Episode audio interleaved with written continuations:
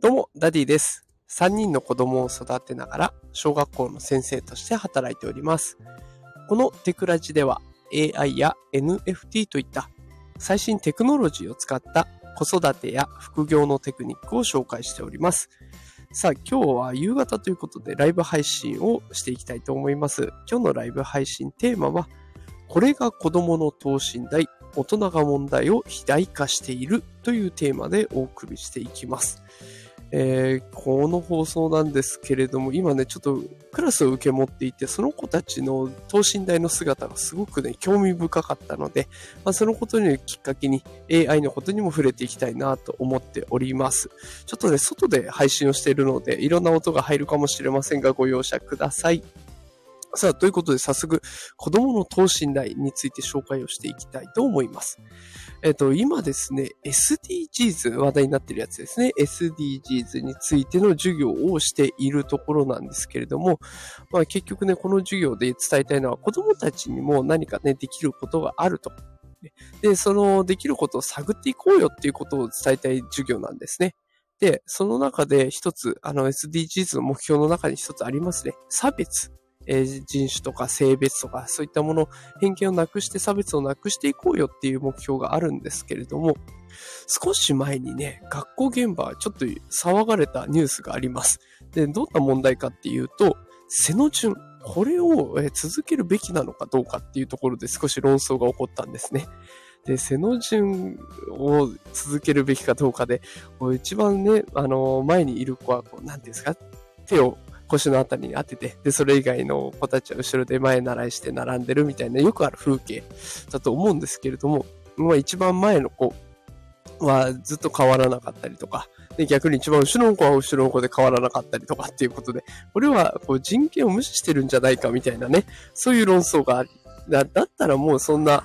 背の順じゃなくて、全然自由に習わせてもいいんじゃないかみたいな、そんな話だったんです。で、これニュースで流れていたこともあるので、あ結構ご存知の方もいらっしゃるとは思うんですけれども、これを子供たちに聞いてみたんですね。まあ、そういう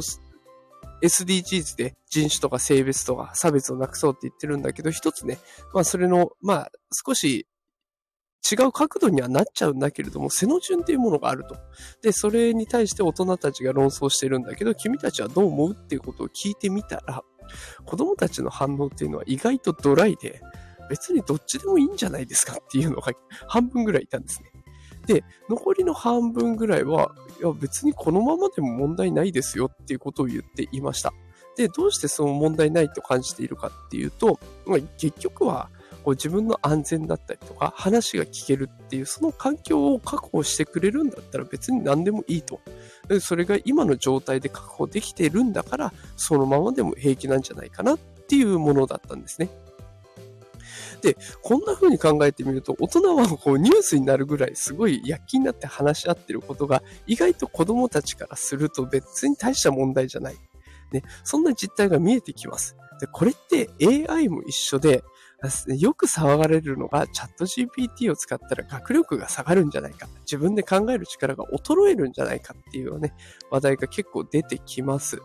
まあ、ただそれももしかしたら大人がそうやって想像しているだけで、実際子供たちに使わせていない状態でこの話が出てるんですね。だから、もし使わせてみたら子供たちっていうのはチャット GPT を大人よりもうまく使いこなす可能性が出てきます。で、実際に、あの、私が受け持ってるクラスだとね、AI に画像を生成してもらって、で、それを自分の作品に、埋め込んでいくみたいな、そんなこともやらせてるんです。子供たち本当に上手に画像を作るし、で、それを上手に当てはめて作品を完成させてくれるので、そんなにね、大きい問題ではなさそうな気はしちゃうんですよね、私自身も。だからそう考えていくと、やっぱり大人がそういった問題を大きくしてるんじゃないかなという気がしております。さあ、これを聞きあなたはね、どう思いますでしょうか？大人が問題を肥大化してるんじゃないかということで今日はお話をさせていただきました。えー毎日朝5時から通常放送しておりますので、よければね、また聞きに来てくれると嬉しいです。えー無料でアーカイブも聞けますので、よければまたお付き合いください。さあ、それでは今日もライブ配信最後までお付き合いいただきありがとうございました。働くパパママを応援するダディがお送りしました。それではまた明日お会いしましょう。さよなら。